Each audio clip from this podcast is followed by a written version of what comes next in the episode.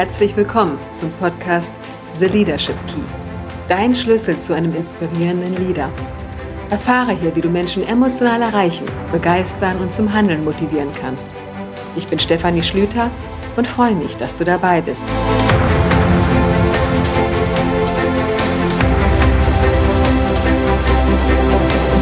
Heute gibt es mal wieder eine QA-Session. Über meinen Newsletter habe ich eine Umfrage gestartet, welche Fragen ihr zur Führung habt und welche Themen ihr euch wünscht. Ja, und danke schon mal an dieser Stelle für eure Rückmeldung. In den nächsten Wochen werde ich nun nach und nach all eure Fragen beantworten. Los geht es mit der Frage, was tun bei sturen, alteingesessenen Mitarbeitern, die auf ihrer Meinung beharren?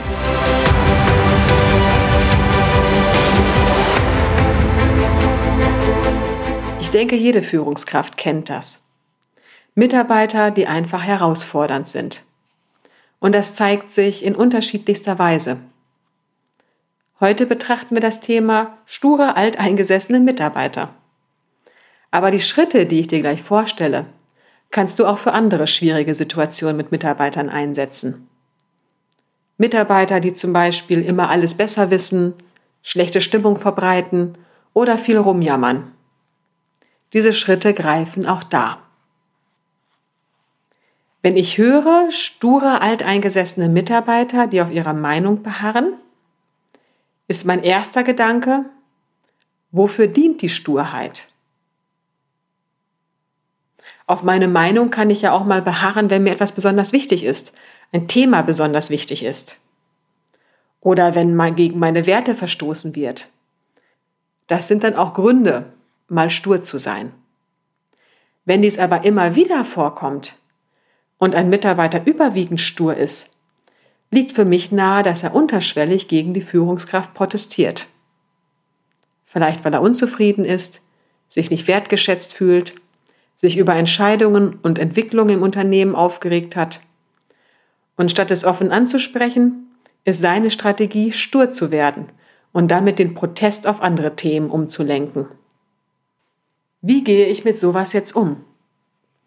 Ich habe dir vier Schritte mitgebracht, die du generell für schwieriges Verhalten bei Mitarbeitern nutzen kannst.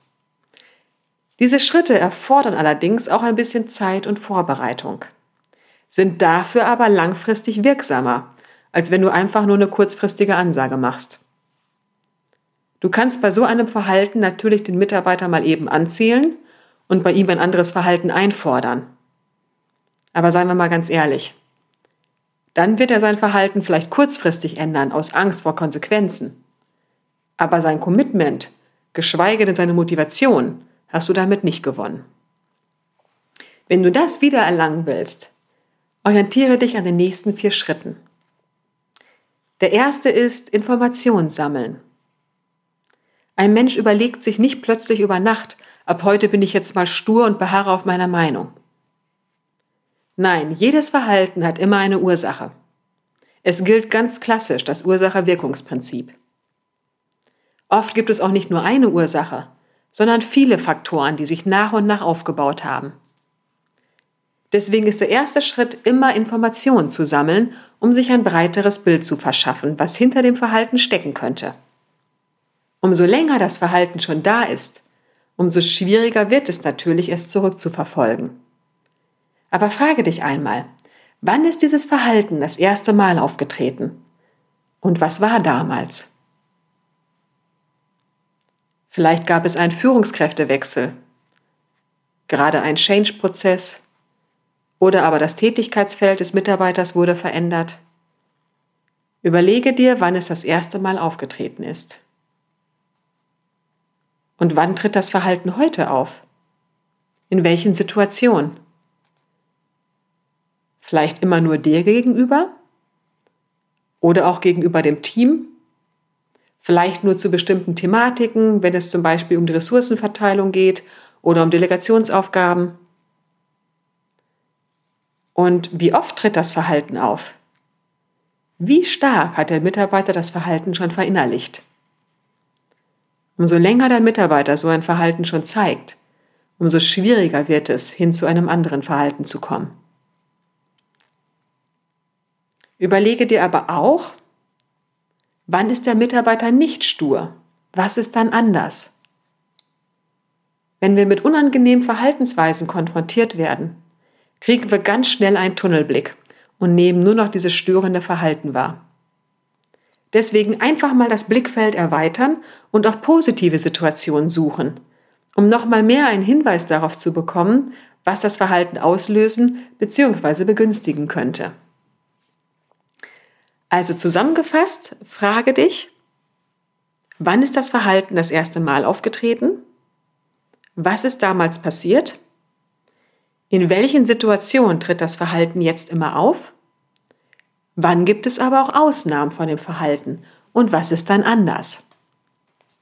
Diese Informationen sind wichtig, weil sie dir helfen, deinen Blickwinkel zu erweitern und dich in den Mitarbeiter hineinzuversetzen. Wie ich schon gesagt habe, für jedes Verhalten gibt es eine Ursache. Und in den seltensten Fällen ist die Ursache einfach eine schwierige Persönlichkeit. Mit all diesen Informationen bist du nun gut gerüstet für den zweiten Schritt, den Perspektivwechsel.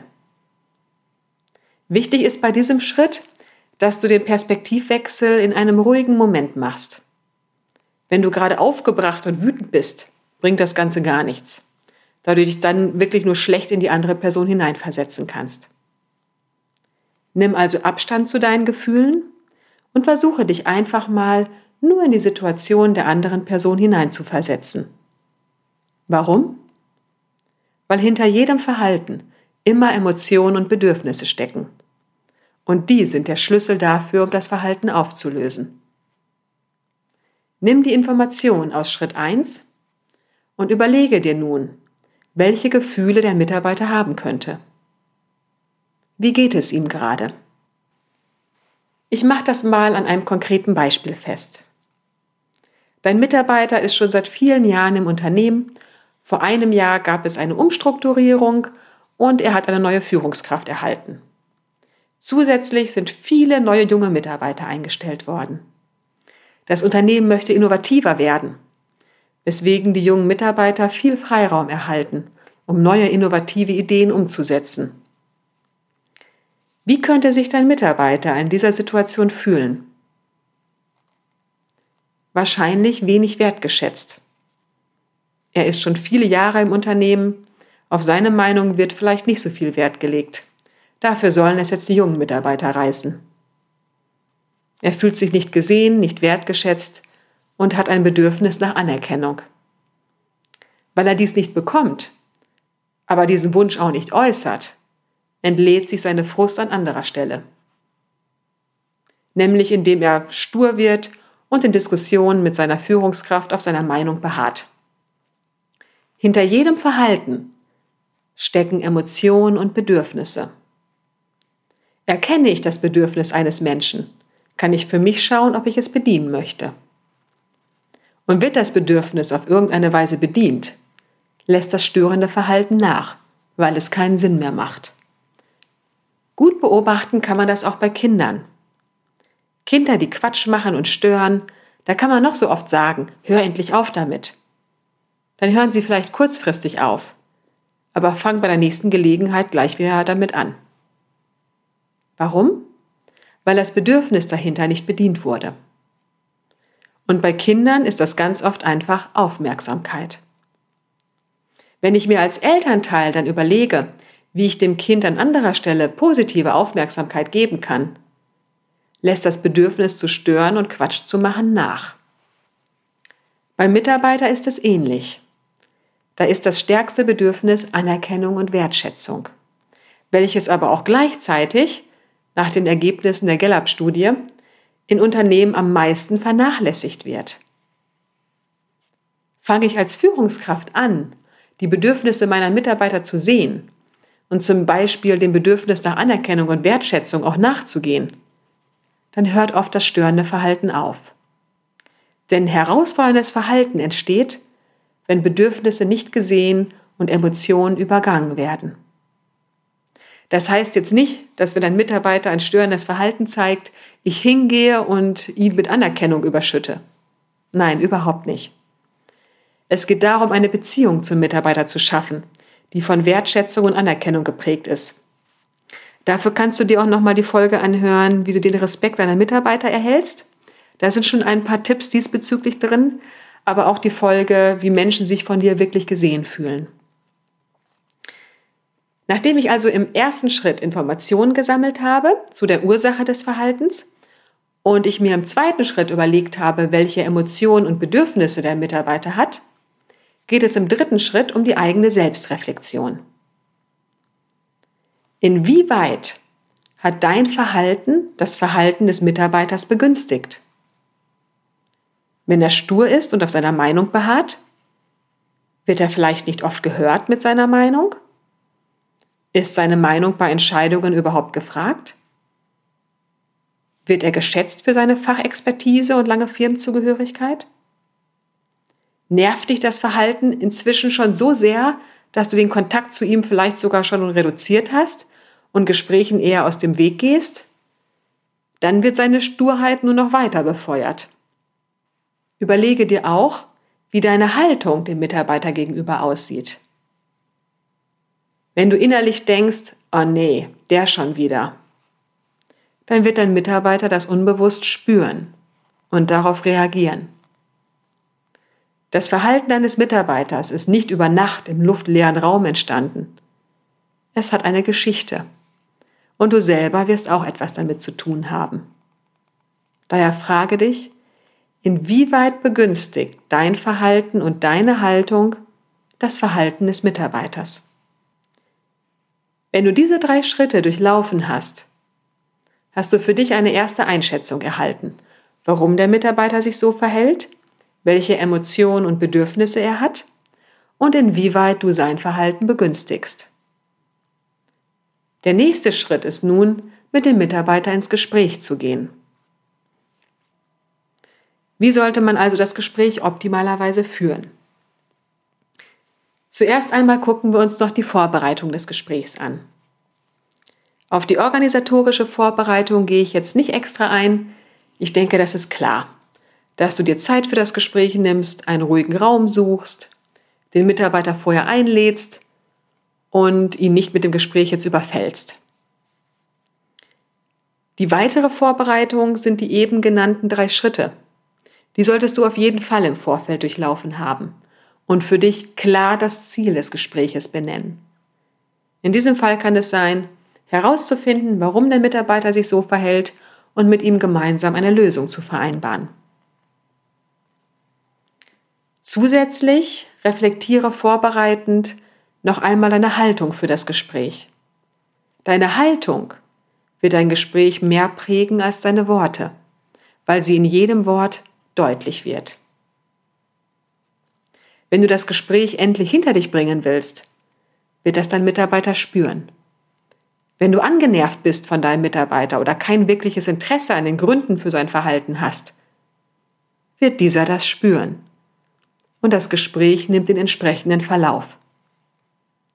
Überlege dir daher eine Intention für dieses Gespräch. Wie möchtest du dieses Gespräch führen? Beziehungsweise was soll dein Mitarbeiter spüren? Und formuliere dies in der Gegenwartsform. Zum Beispiel, ich schätze meinen Mitarbeiter und möchte mit ihm gemeinsam zu einer guten Lösung kommen. Wenn du dir diesen Satz immer wieder aufsagst und auch während des Gesprächs daran immer wieder denkst, wird diese Haltung dein Gespräch beeinflussen. Das, was du sagst, wird mit dieser Intention beim Gegenüber ankommen. Und glaube mir, so eine Intention ist so machtvoll. Ich habe schon schwere Gespräche erlebt, die sich damit komplett verändert haben. Du hast also alles soweit vorbereitet und dir eine Intention für das Gespräch gesucht. Dann geht es um den Gesprächseinstieg. Finde einen freundlichen Gesprächseinstieg und bedanke dich fürs Kommen zum Gespräch. Schön ist doch immer, wenn du ein Getränk bereitstehen hast und das Handy natürlich aus und weggepackt ist. Versuche am besten im 90-Grad-Winkel, also über Eck zum Mitarbeiter zu sitzen. Das wirkt nicht so konfrontativ wie direkt gegenüber. Nach dem Gesprächseinstieg sind wir schon beim ersten inhaltlichen Punkt, die Situation klar zu benennen. Du solltest relativ schnell zum Punkt kommen und klar das Verhalten benennen, das dich irritiert.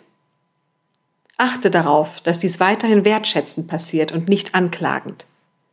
Du könntest zum Beispiel sagen, bei unseren letzten vier Team-Meetings haben wir viel diskutiert über die nächsten Schritte in unserem Change-Projekt. Mir ist dabei aufgefallen, dass du jedes Mal auf deiner Meinung beharrt hast und dir meine Argumente gar nicht anhören wolltest. Stattdessen hast du meine Punkte direkt schlecht geredet. So ein Verhalten kenne ich von dir sonst nicht, weswegen ich gerne mit dir darüber sprechen möchte. Was war los? Wie kam es dazu? Damit bist du bereits beim nächsten Punkt, nämlich die andere Sichtweise einzuholen. Jetzt geht es darum herauszufinden, warum der Mitarbeiter sich so verhält. Du hast dir vorher ja bereits dazu Gedanken gemacht und kannst diese nun überprüfen. Wichtig ist bei diesem Punkt, dass man einfühlsam dranbleibt. Wenn der Mitarbeiter vielleicht erst sagt, ach, ich weiß auch nicht, nö, ist alles gut, hake gerne nochmal nach. Ich habe das Gefühl, es ist nicht alles gut. Wenn du mit irgendetwas unzufrieden bist oder dich über etwas ärgerst, dann lass uns gerne darüber sprechen und gemeinsam gucken, was wir verändern können. Wenn du wertschätzend und offen im Gespräch bist und wirklich ein Mitarbeiter interessiert, dann ist das die beste Basis, um ehrliche Antworten zu erhalten. Im weiteren Gesprächsverlauf ist es dann wichtig, dass du vor allem zuhörst. Frag nach, zeig ehrlich Interesse an deinem Gegenüber. Und denk dran, die Redeverteilung sollte immer 70-30 sein. 70% Redeanteil beim Mitarbeiter und 30% bei dir. In dem Augenblick, in dem dein Mitarbeiter spürt, dass du ihn wirklich siehst, mit seinen Bedürfnissen, mit dem, was er möchte, was ihn beschäftigt, wenn du diesen Punkt erreicht hast, dann ist das weitere Gespräch ein Selbstläufer, weil es immer ein Gamechanger ist, wenn ich als Mitarbeiter das Gefühl habe, dass die eigene Führungskraft sich nicht nur für die Aufgabe, sondern vor allem für mich und meine Bedürfnisse interessiert. Vorausgesetzt, das ist auch ehrlich. Ab und zu ist es auch wichtig, Wertschätzung nochmal ganz offen zu äußern. Wie zum Beispiel, ich bin froh, dass du im Team bist mit deiner Fachexpertise und deiner Erfahrung und schätze dich wirklich sehr. Deswegen ist es mir auch wichtig, mitzubekommen, wie es dir geht und gemeinsam mit dir eine Lösung zu finden, damit wir zukünftig wieder offen diskutieren können. Und damit sind wir jetzt auch schon beim nächsten Punkt. Gemeinsam nach einer Lösung zu suchen. Dieser Punkt hängt natürlich auch stark von den Antworten deines Mitarbeiters ab.